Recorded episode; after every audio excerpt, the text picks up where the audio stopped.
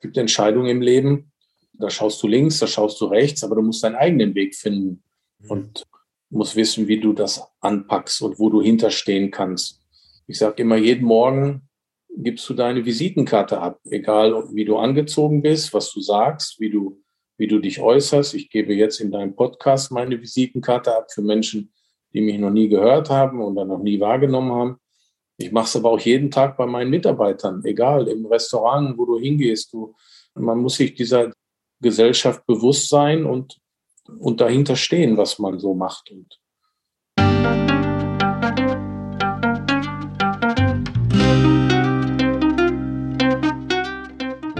Schön, dass du wieder reinhörst.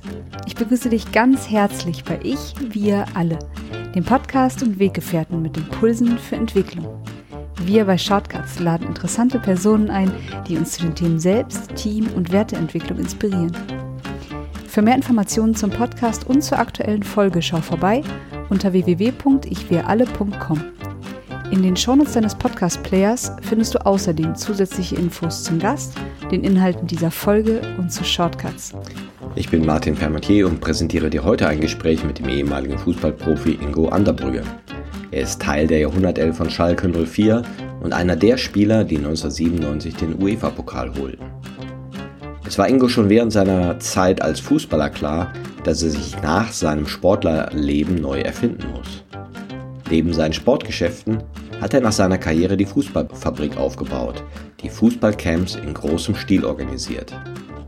Mit Ingo spreche ich über sein Buch Das Runde lehrt das Leben und sein Credo Training, Lernen, Leben. Bevor das Gespräch beginnt, noch ein kurzer Hinweis zu unseren Angeboten. Auf ichwiralle.com/angebote findest du unsere aktuellen Workshops und Ausbildungen zu den Themen Selbst, Team und Werteentwicklung. Und jetzt wünsche ich dir ganz viel Inspiration und Freude beim Hören. Audio ab.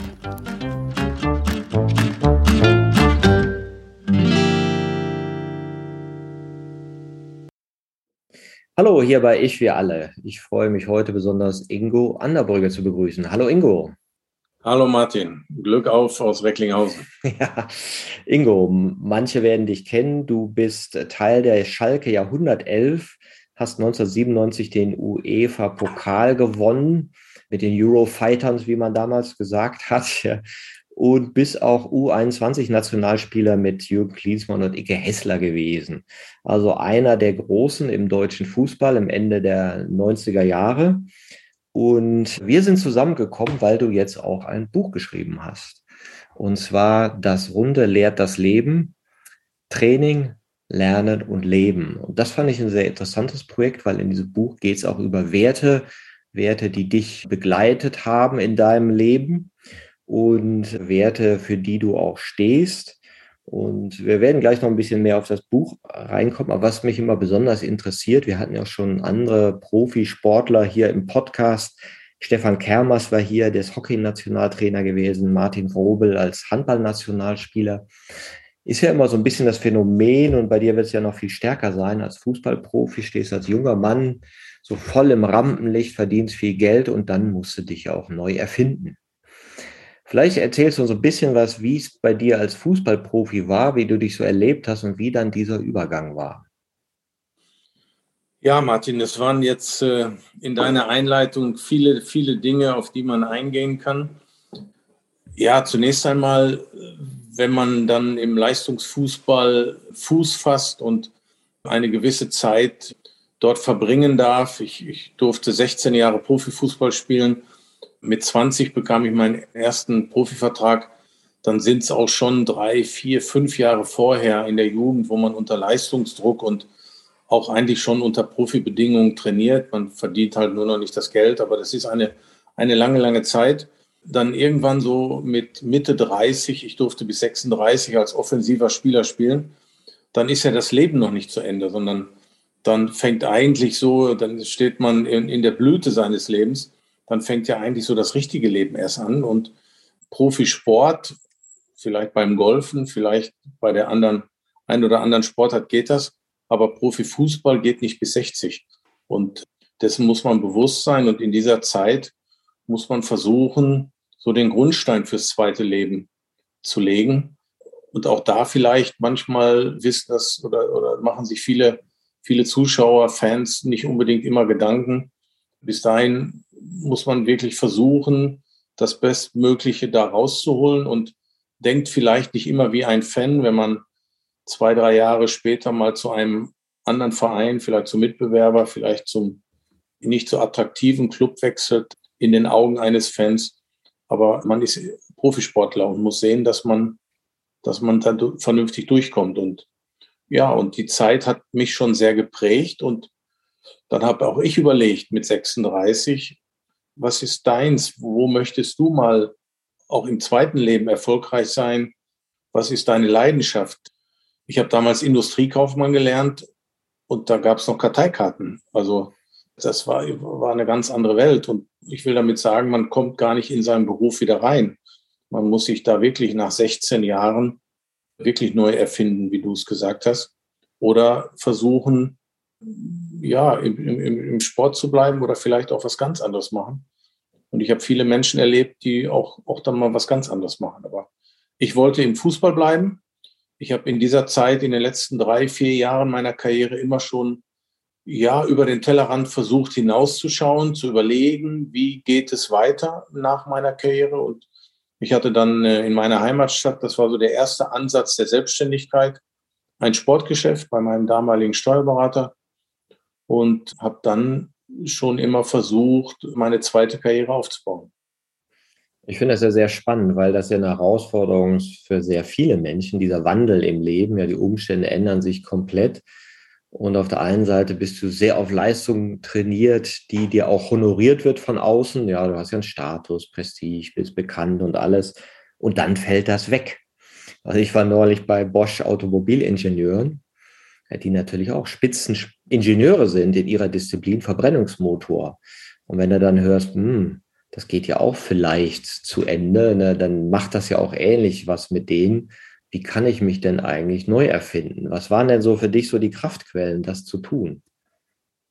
Ja, zum einen ähm, war für mich schon auch äh, das, was du gerade beschrieben hast, das, das verstehe ich. Das ist aber nochmal eine andere Situation, denn Fußball, wenn man das weiß, geht nicht bis 60.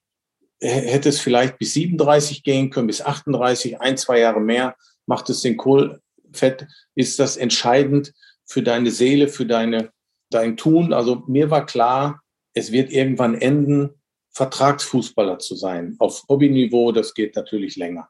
Und wenn dann einer aus der Wirtschaft aufhört oder aufhören muss, vielleicht sogar, glaube ich, ist das nochmal etwas anderes. Und ja, auch, auch ich habe dann meine Trainerscheine gemacht. Ich wusste auch noch nicht wirklich, wo geht's hin, aber das Sportgeschäft konnte eine Möglichkeit sein. Ich habe dann ein zweites eröffnet.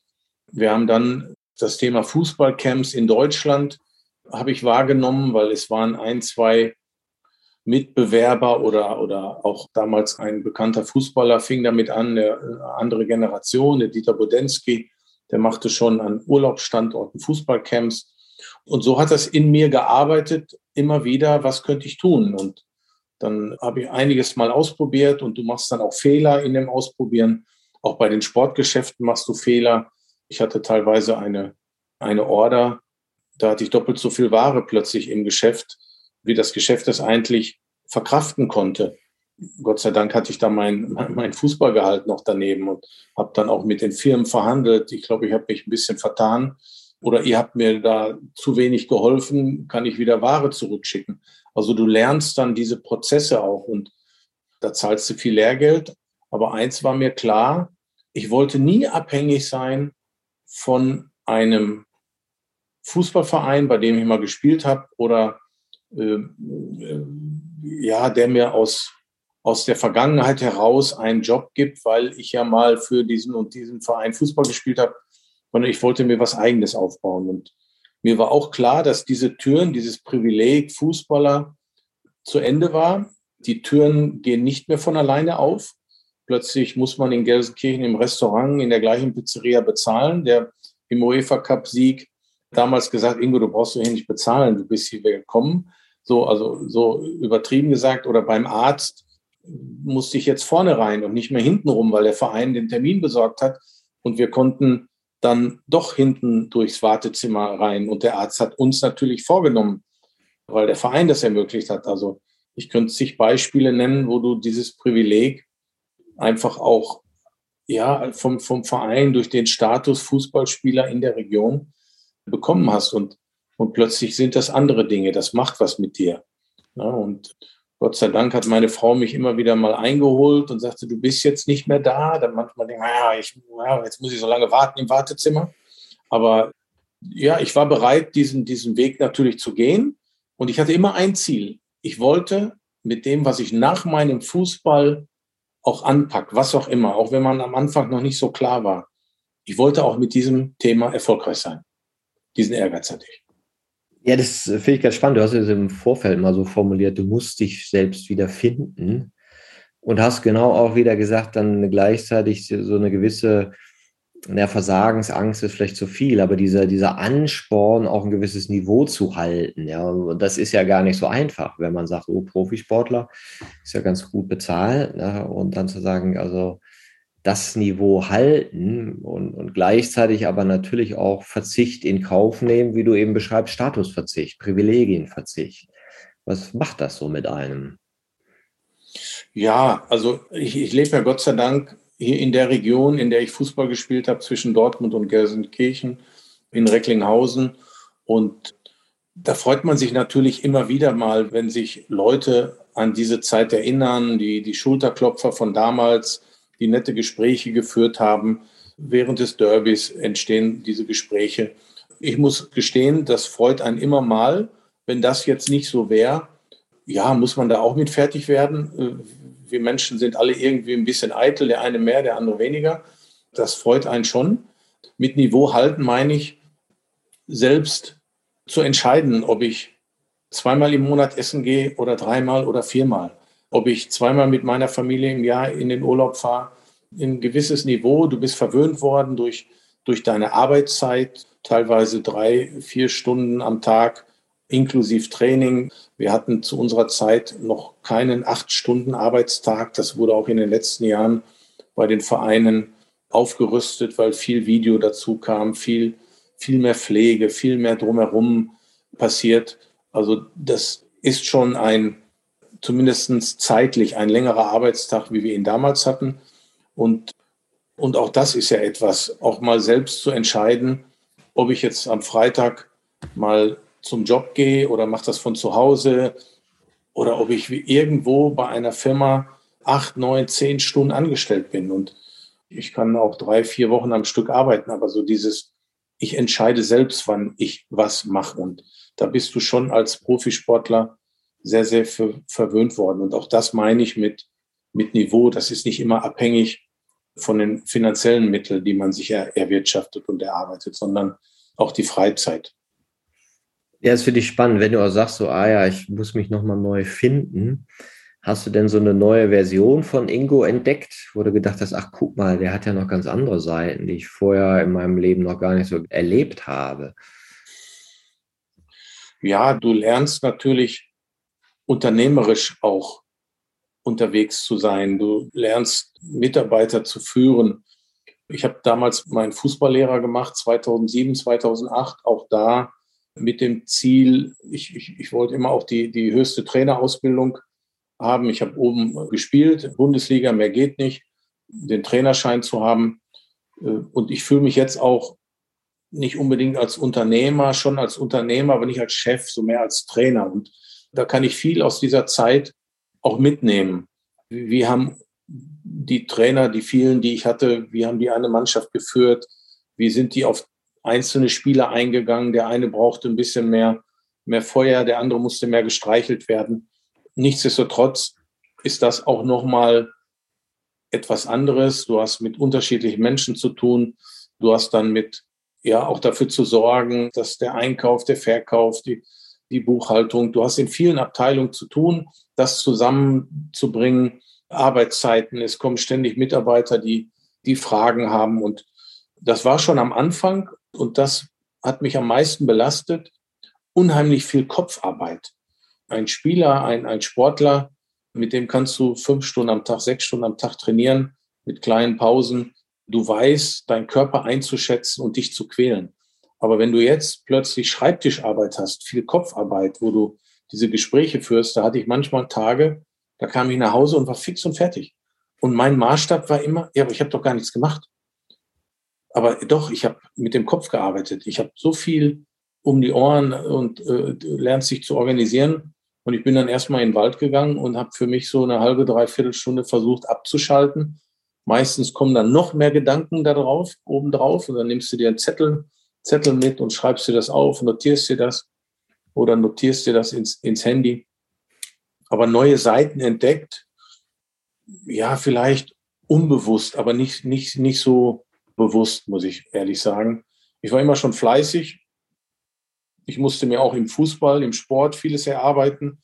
Ich war jetzt nicht mit Talent gesät. Ich hatte eine gute Technik, ich hatte einen guten Schuss. Aber letzten Endes musst du dir auch immer vieles noch erarbeiten. Und das hilft mir natürlich jetzt auch in der unternehmerischen Zeit. Genau, und jetzt machst du ja auch mehr noch als Sportgeschäft, sondern du hast ja auch mehrere andere Sachen aufgebaut. Was machst du alles? Weil ich habe in dem Buch gelesen, es sind ja unglaublich viele Aktivitäten mit jungen Leuten, mit Langzeitarbeitslosen und, und, und. Du machst ja sehr viel. Wir sind damals angefangen mit klassischen Fußballcamps und mittlerweile gibt es die Anderbrücke Sportkonzept GmbH und wir haben zwei große Schwerpunkte. Das sind einmal die Fußballcamps. Diese Abteilung nennt sich Fußballfabrik. Da haben wir klassische Fußballcamps für Kinder und Jugendliche bei Sportvereinen in ganz Deutschland, für Kinder im Alter von fünf bis 15 Jahren. Und das mit sieben Franchise-Partnern, über 80, 90 Honorartrainern sind wir deutschlandweit unterwegs. Und die andere Abteilung nennt sich Aktivwelten, gesund durchs Leben. Das ist noch eine recht junge Abteilung, die gibt es seit fünf Jahren. Das haben wir abgekoppelt von den Fußballcamps, weil dort in den Veranstaltungen nicht der Fußball der Schwerpunkt ist, sondern die Bewegung an sich, der Sport für die Menschen. Und das kann mal Boxen sein, das können Teambuilding sein, das ist das kann Reha-Sport sein, das kann Grundschulsport sein, Menschen in Gruppen zu bewegen. Und da haben wir unterschiedliche Projekte an Grundschulen, an weiterführenden Schulen, an sozialen Einrichtungen. Wir sind mit dem Jobcenter, mit Langzeitarbeitslosen unterwegs. Da geht es immer um Motivation für die Menschen, sich im Zeitalter der digitalen Welt zu bewegen und über diese Themen mit Menschen ins Gespräch zu kommen. Ja, sie wertzuschätzen und dann haben wir natürlich immer unter dem Credo Training, Lernen, Leben, haben wir natürlich immer das Thema der Gesellschaft, Pünktlichkeit, Disziplin, all das, was der Sportler ja fast schon für selbstverständlich findet, ist nicht immer in der Gesellschaft selbstverständlich. Weil wenn um halb vier Anstoß ist, wäre schon cool, wenn alle da sind. Du trittst ja auch als Speaker auf ne? und hast da, und das fand ich sehr charmant, den äh, FC Motivation erfunden. Das ist genau. ja wahrscheinlich für dich so eine, so eine narrative Klammer, eine Geschichte, an der du sehr viel von diesen Dingen äh, veranschaulichst. Vielleicht erzählst genau. du uns mal vom FC Motivation. Ja, und aus diesem, aus diesem gesamten Kontext heraus hat man mich mal äh, motiviert, ein, ein Unternehmensberater, den ich gut kenne, der mich mal begleitet hat und hat mich motiviert dazu, einen Vortrag mal auf die Beine zu stellen. Wir Sportler sind, waren es ja immer gewohnt, ja, nach Fragen zu antworten, äh, ein Interview, du bekommst die Frage, musst antworten. Aber freie Vorträge vor Publikum ist etwas anderes als vor Publikum Fußball zu spielen. Das, was man von der Pike auf lernt. Und ich muss sagen, den Mut hatte ich, aber es war schon die ersten, und es ist immer noch so ein bisschen spannend, wenn da so 30, 40, 50 bis 100 Leute hatte ich schon im Vortrag sitzen und Plötzlich kannst du eine Stecknadel fallen lassen, weil alle hören dir zu und du musst jetzt das Ding starten. Und die Klammer ist FC Motivation. Das ist eine Fußballmannschaft, nicht mit Manuel Neuer, Leon Goretzka oder mit äh, Sebastian Schweinsteiger Fußballern in der Aufstellung, sondern Werte oder, oder Überschriften wie Wille, wie Selbstvertrauen, wie Vorbilder. Ich habe Begriffe, die ich beschreibe, wo Menschen sich hoffentlich im Alltag wiederfinden und sich Gedanken machen, warum sie manchmal eher das Glas halb leer als halb voll sehen und sich über das Wetter äußern oder den anfliegenden Schnupfen und es immer wieder dieses in, in dem Hamsterrad sich ja sich zurückziehen und Entschuldigung finden, warum sie jetzt vielleicht nicht vor die Tür gehen, nicht laufen gehen, weil es regnet im November. Ja, der ganze November regnet und manchmal bis in den Februar rein. Aber man darf sich oder sollte sich davon nicht irritieren lassen. Und das würde kein Sportler tun. Der Sportler geht raus, weil er hat ein Ziel vor Augen. Ich will zu Olympia, ich möchte am Samstag das Spiel gewinnen. Und egal, ich werde alles dafür tun und finde keine Ausreden für mich. Und in, in diesen Begriffen, in dem Vortrag, hoffe ich, dass sich Menschen wiederfinden und daraus Kraft ziehen für ihr weiteres Leben. Ja, schön. Also ich fand das eine sehr schöne Analogie und auch äh, sehr bildhaft dann übertragen. Was ich auch sehr spannend fand in deinem Buch, Das Runde lehrt das Leben. Es ist ja keine klassische Sportlerbiografie. Wir haben im Vorfeld so ein bisschen geredet. Ich habe früher auch mal Sportlerbiografien gelesen, ja. Und dann hat man eben auch gemerkt, hm, das sind vielleicht nicht immer Menschen des Wortes. Dann haben sie vielleicht einen Ghostwriter, aber das wird immer sehr linear erzählt. Und dann war dies und dann war das und dann hatte ich den Erfolg. Ja.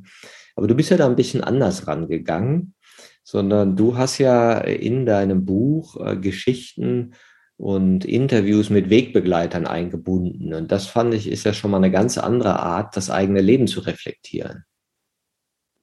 Der Autor, der mich dazu kontaktiert hat, dass wir gemeinsam über ein Buch nachdenken, hat mit mir versucht, einen Weg zu finden, das Buch ja, so attraktiv wie möglich zu machen. Ich, ich wollte keine Autobiografie, weil wer mein Sportlerleben hören will, sehen will, der muss nur googeln.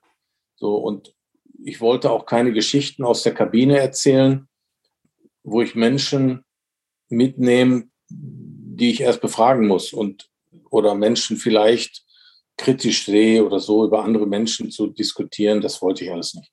Und wir sind dann angefangen und haben den Anker genommen, meine erste Karriere, die Fußballlaufbahn über, über 16 Jahre und mehr, die Profilaufbahn mit all den Auf und Abs, die man dort erlebt und, und meine zweite Karriere, der Unternehmer, der das jetzt, was ich dort erlebt habe, Menschen vermitteln möchte mit seinem Team. Und da kam dann der Vortrag drin vor, da kam, ist das Credo Training, Lernen, Leben ist da entscheidend. Und natürlich ist auch die Entwicklung, die ich als Sportler und als Mensch gemacht habe, verläuft sich irgendwo mittendrin. Und ja, aber wir haben dann gesagt, weil ich war noch nicht wirklich für mich klar, ob es interessant ist, dass Ingo Anderbrügge, der ja keine Nationalmannschaftskarriere hatte, auch wenn es drei U21 Länderspiele waren, auch jetzt nicht mehr in der Öffentlichkeit so stehe wie damals zu der Zeit. Vielleicht war ich da ein bisschen bescheiden oder habe mich auch selbst gut eingeschätzt und habe mich noch nicht so wohl gefühlt und habe immer mal gesagt, wem interessiert es, ob ich da ein Buch schreibe. Ja, das Thema ist schon interessant. Ja, haben wir überlegt, äh, wie wir das anpacken können. Und, und, und so kam dann so die Idee über das Vorwort. Und äh, wer könnte ein attraktives Vorwort schreiben? Du kennst so viele Leute, hast ein tolles Netzwerk, die aufgebaut, vor der Karriere, nach der Karriere. Und Reinhard Raubal, mein erster Präsident bei Borussia Dortmund, mit ihm bin ich noch sehr befreundet. Den hatte ich dann gefragt, ob er ein Vorwort schreiben könnte. Und schon auch mit diesem Inhalt, den, den ich vermitteln wollte. Und er hat sofort zugesagt. Und dann äh, war ich schon sehr stolz, dass in meinem Buch der DFL-Präsident, Vizepräsident, seit äh, vielen Jahren Präsident von Borussia Dortmund, dass ein großes Gesicht des deutschen Fußballs in meinem Buch mithilft zu schreiben. Ja, und so kam so die Brücke Richtung Stevens auch, mein Trainer, mit dem ich den größten Erfolg hatte. Da haben wir so überlegt, ich könnte ihn ja auch mal fragen, ob er das Buch bereichert.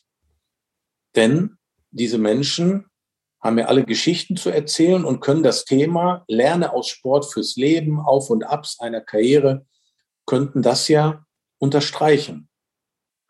Und so erinnerte ich mich dann an meinem Vortrag der elf Oberbegriffe in meiner Startelf FC Motivation oder in meinem Verein. der symbolische Club. Und dann hatte ich das Ziel, nicht nur zwei Menschen anzusprechen, sondern elf.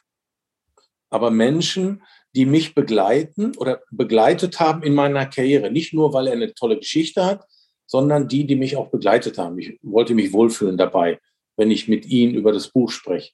Ja, und so sind die vielen Protagonisten zusammengekommen, sogar am Ende mehr als elf. Wir sind dann 14, weil wir vorsorgen wollten, falls einer mal absagt, der vielleicht erst sich mit diesem Thema befassen muss. Und mit Reservespielern, ja. Ja, haben wir dann, genau so haben wir es dann nachher genannt. Und der Autor war immer begeistert, wenn er wieder hörte, oh cool, wir haben wieder eine Zusage. Und da sind Menschen aus unterschiedlichen Branchen dabei, mit äh, Matthias Killing als Moderator, Clemens Tönnies als Unternehmer, Alfons Schubeck als Sternekoch. Und wir haben auch den Thomas Hagemann als ja, Vorbildunternehmer, der in den letzten Jahren vielleicht nicht der bekannteste, aber viel bewegt hat. Dann meine Trainer Jens Lehmann. Ich habe einen ehemaligen Spieler mit reingenommen und Jens wollte unbedingt damals Nationalspieler werden und er hat alles dafür getan. Der war schon eine Stunde vorher im Kraftraum. Er ist wirklich fast über, ich will fast sagen, sportlich über, über Leichen gegangen. Er hat alles dafür getan, um dieses verdammte Ziel zu erreichen. Wenn man das dann so zusammenfassend sieht, habe ich dann am Ende auch gesagt, und jetzt fühle ich mich mit dem Buch sehr wohl. Denn jetzt, ich als Trainer habe jetzt mir eine tolle Mannschaft zusammengestellt, die dieses Buch nochmal wertvoller machen und das Thema gemeinsam nach außen zu tragen. Und deswegen dauerte es am Ende auch ein bisschen länger. Wir, wir wollten es schon im, äh, im Sommer rausbringen. Wir hatten ja gehofft, dass Corona hat ja das Ganze noch mal ein bisschen verschoben, dass im Sommer dann auch die, die Europameisterschaft raus, dazu dass das, das Buch rausbringen. Und so haben wir dann ein halbes Jahr später, jetzt letztes Jahr im Oktober, dann erst die Buchpremiere gemacht. Aber mir war wichtig, dass nicht der Zeitpunkt entscheidend ist für das Buch, sondern dass das Buch erstmal vernünftig fertig wird. Und so kam dann da eine Dynamik rein, die wir am Anfang Ingo macht ein Buch mit dem Autor, zu welchem Thema, noch gar nicht so erkannt haben. Und jetzt mittlerweile muss ich sagen, bin ich auch sehr stolz, dass ein Jan-Josef Liefers und die Menschen, die dabei sind, mich in diesem Buch begleitet. Und ja, jetzt habe ich es in, äh, in den Händen und bin sehr stolz, das gemacht zu haben und fühle mich damit sehr wohl. Ich fand das auch ganz schön, weil neulich hatte ich auch so ein Erlebnis, habe ich irgendwo einen Vortrag gemacht und jemand hat mich vorgestellt und hat aus meinem Vorwort zitiert, ne, was ich auch schon ein bisschen vergessen hatte von dem Buchhaltung entscheidet. Und da stand eben auch drin, naja, es gibt uns ja gar nicht ohne die Menschen, die uns begleitet haben. Ja, also wir, wir entstehen ja in unserer, unsere Erfahrung entstehen ja fast immer mit anderen. Ja, und äh, da das ja auch ein Buch über, über Werte ist oder du eben auch dieses Training, Lernen, Leben da drin betonst, ist es ja auch immer eine emotionale Gemeinsamkeit oder eine verbundene Zeit, ja, die man dann zusammen geht. Mit den anderen entstehen ja die Erfahrungsräume. Ne? Und das fand ich auch nochmal interessant. Und mir ist es nämlich auch so gegangen, als ich so überlegt habe, was schreibe ich denn, was schreibe ich denn, dann waren es immer Geschichten mit anderen. Genau. An denen ich dann gemerkt habe, da hatte ich die und jene Erkenntnis, den und den Wert gespürt oder die und die Erfahrung gemacht. Ne? Man ist manchmal nur zu eitel, das zuzugeben dass man von dem einen oder anderen aus dem Umfeld etwas abschaut oder etwas, etwas fürs Leben mitnimmt. Man will ja immer gerne sagen, nee, das war meine Erfindung oder das war mein Weg.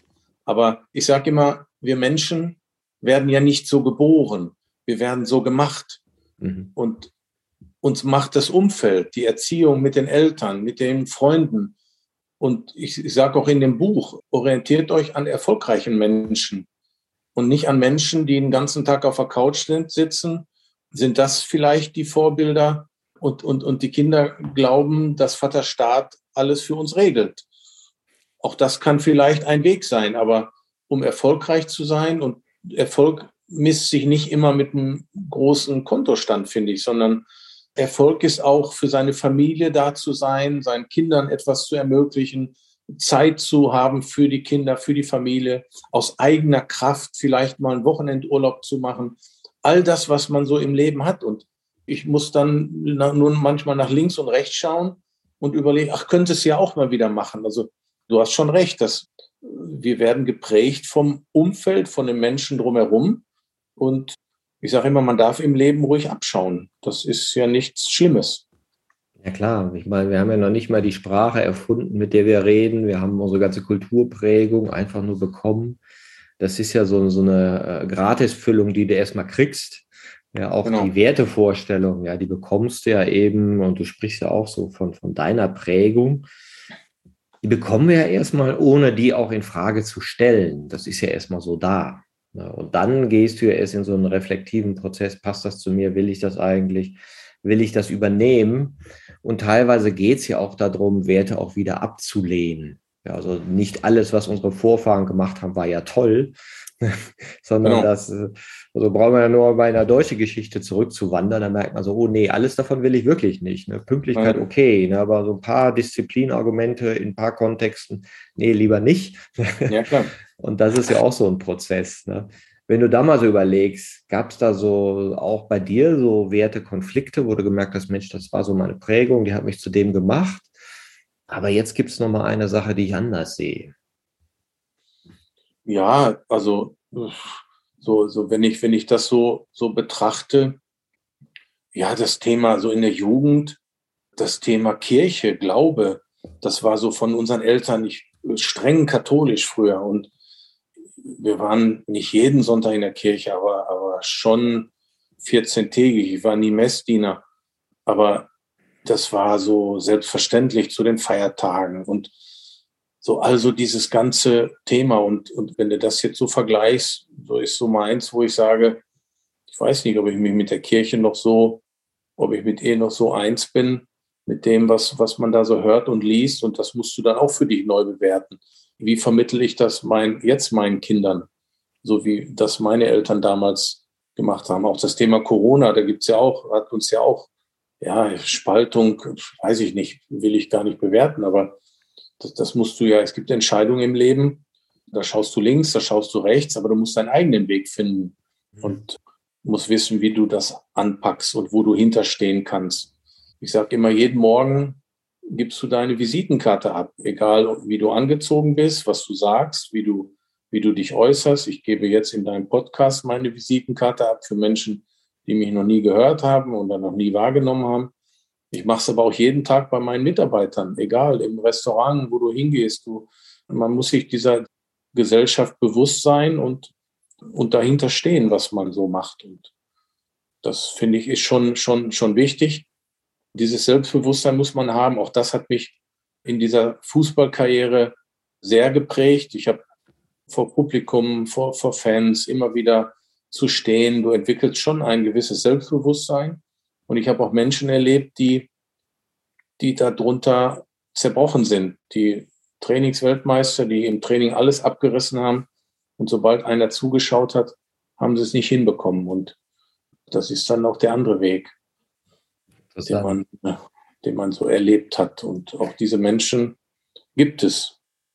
Das finde ich ein ganz schönes Bild. Du gibst der Welt oder der Gesellschaft jeden Tag deine Visitenkarte ab. Tag, das bin ich weil es ja auch eine sehr selbstverantwortliche Haltung ist, weil du eben dann äh, Verantwortung übernimmst für deine Gedanken und Gefühle und dem, was du eben zu dieser Gemeinschaft beisteuerst, ne, in welcher Art auch immer. Ne? Und dann, das ist eben dann eben keine Opferhaltung mehr.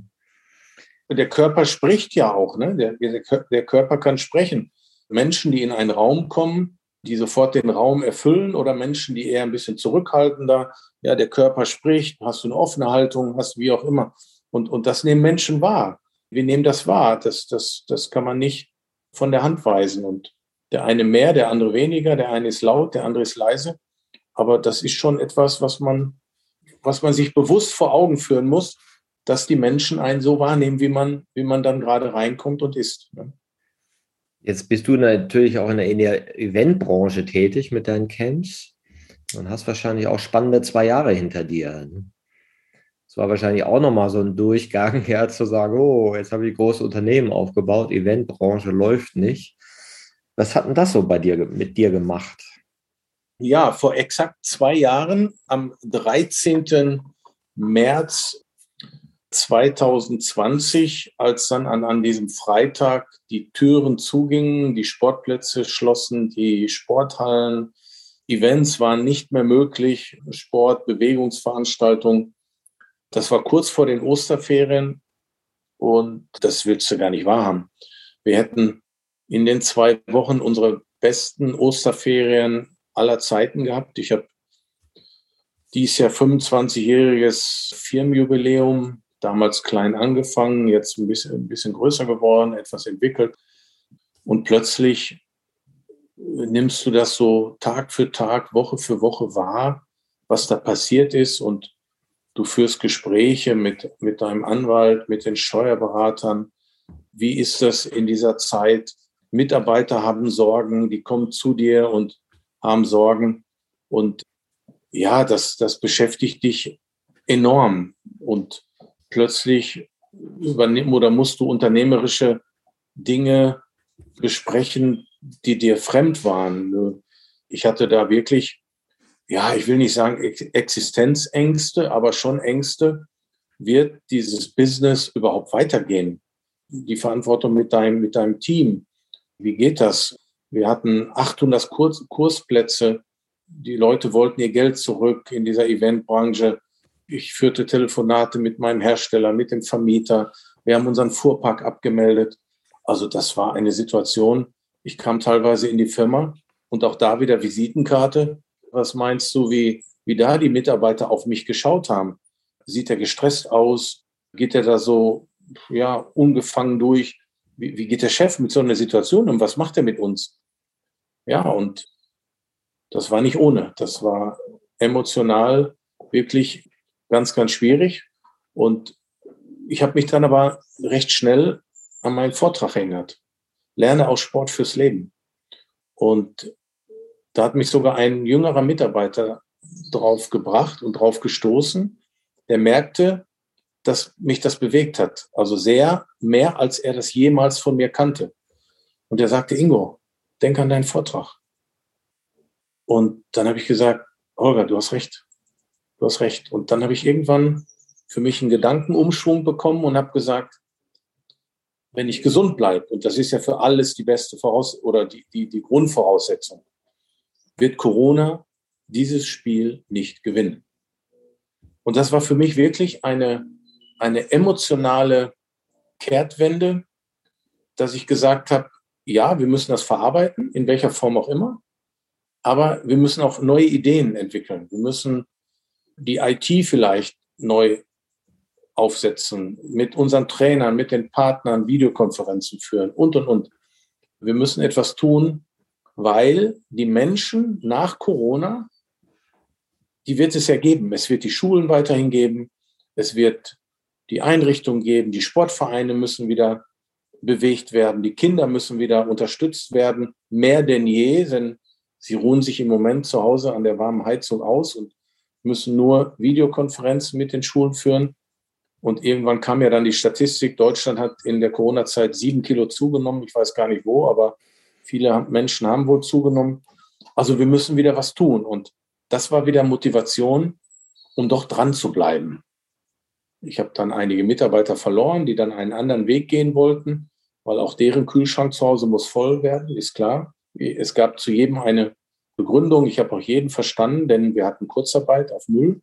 Wir konnten wirklich nichts machen. Und das war für mich ein absolutes ja, Neuland und ein, ein Lernprozess. Ja, das finde ich ein ganz schönes Bild, wie also man dann ja in so einer Krise sagt, okay, das ist jetzt so, das kann ich nicht ändern, das sind äußere Faktoren, die ich nicht beeinflussen kann. Und dann zu sagen, wie kann ich neue Ideen entwickeln? Ja, trotz der schwierigen Umstände. War das für dich härter als so eine Fußballspielniederlage oder ein Abstieg oder solche Sachen? Oder sagen kannst, ja gut, mein Gott, ist ein Spiel, aber das ist ja existenziell gewesen, ja. Ja, natürlich, weil das, das verlorene Spiel oder von mir aus auch zwei, drei hintereinander, auch das hat es gegeben. Da gehst du auf den Trainingsplatz und bist in deinem Metier und trainierst fleißig und versuchst immer wieder daran zu arbeiten, mit der Mannschaft Du arbeitest an deinen Stärken, an deinen Schwächen. Du verlierst dann auch als Mannschaftssportler nicht unbedingt immer alleine. Als Unternehmer stehst du an erster Front und musst schon sehen, dass du das Schiff wieder ans Laufen bekommst. Und, und vor allen Dingen, äh, du bist in einer Situation, in der du als Unternehmer das gar nicht beeinflussen kannst. Das ist ja noch das Schlimme. Und das hat ja die meisten Menschen auch in diese Situation getrieben. Nicht zu wissen, wann geht's weiter, wie geht's weiter. Es sind ja Unternehmen in die Insolvenz gegangen, ohne dass sie was dafür können. Wenn du, wenn du weißt, dass du, du hast was falsch gemacht, dann kannst du es ändern. Aber du, du hast keinen Einfluss. Und das war so zermürbend und, und diese Ungewissheit, die man hat genauso motiviert einen das natürlich dann im Nachgang, wenn wir jetzt davon ausgehen, äh, wir sind zwei Jahre weiter und stehen abermals vor vielen, vielen Veranstaltungen in den Osterferien.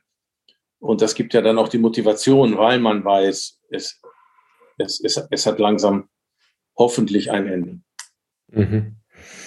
Ja, dann kann ich ja nur gratulieren, dass du gut durchgekommen bist und vor allen Dingen, du hast es ja auch gesagt, du bist ja nicht nur äh, unternehmerisch getrieben, sondern auch sinngetrieben.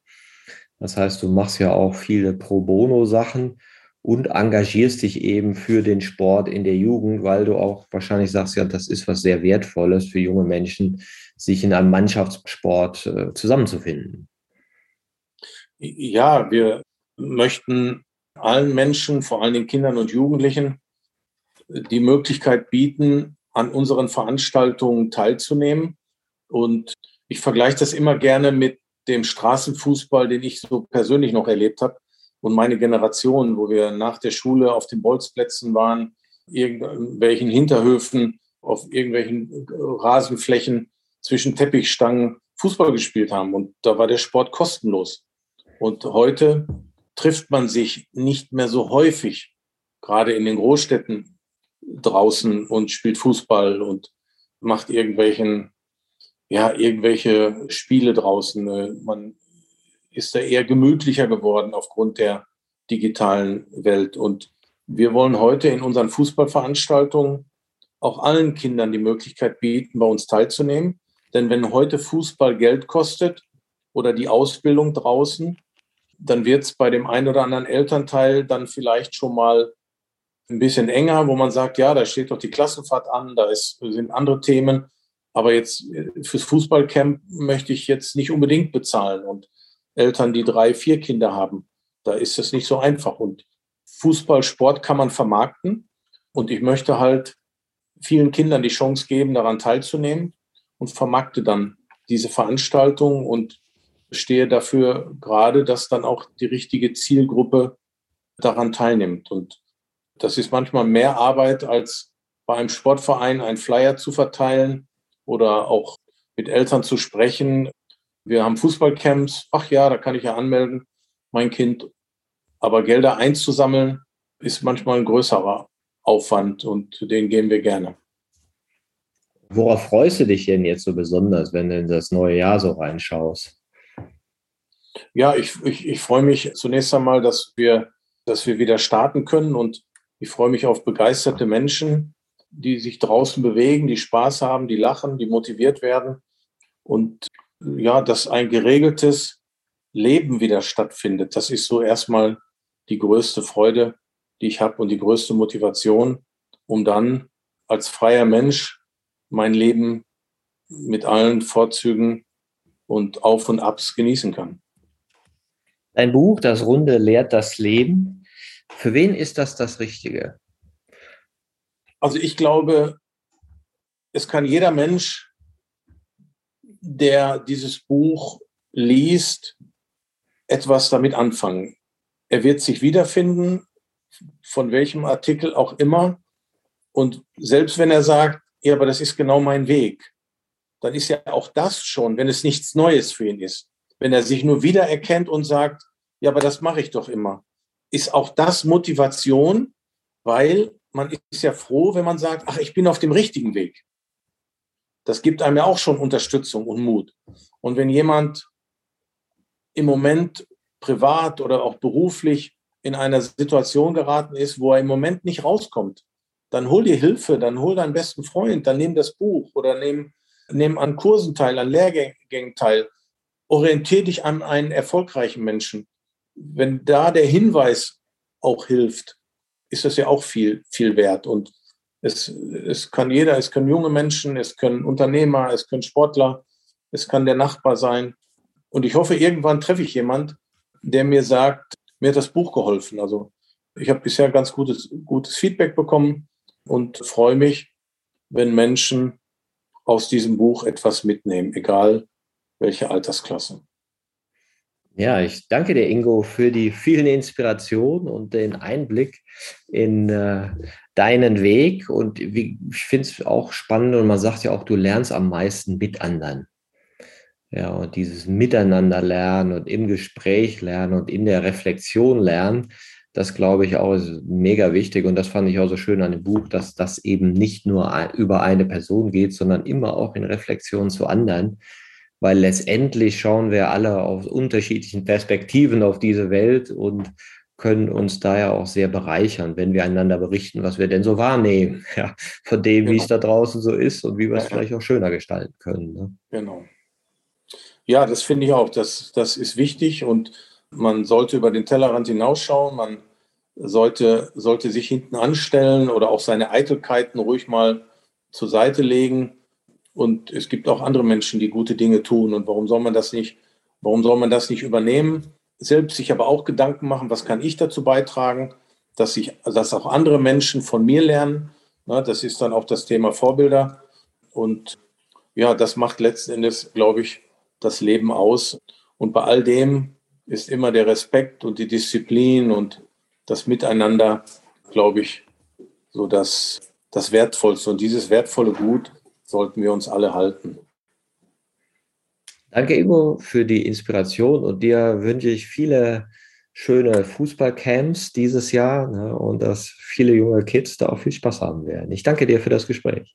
Martin, ich danke ebenfalls. Alles Gute. Vielen Dank.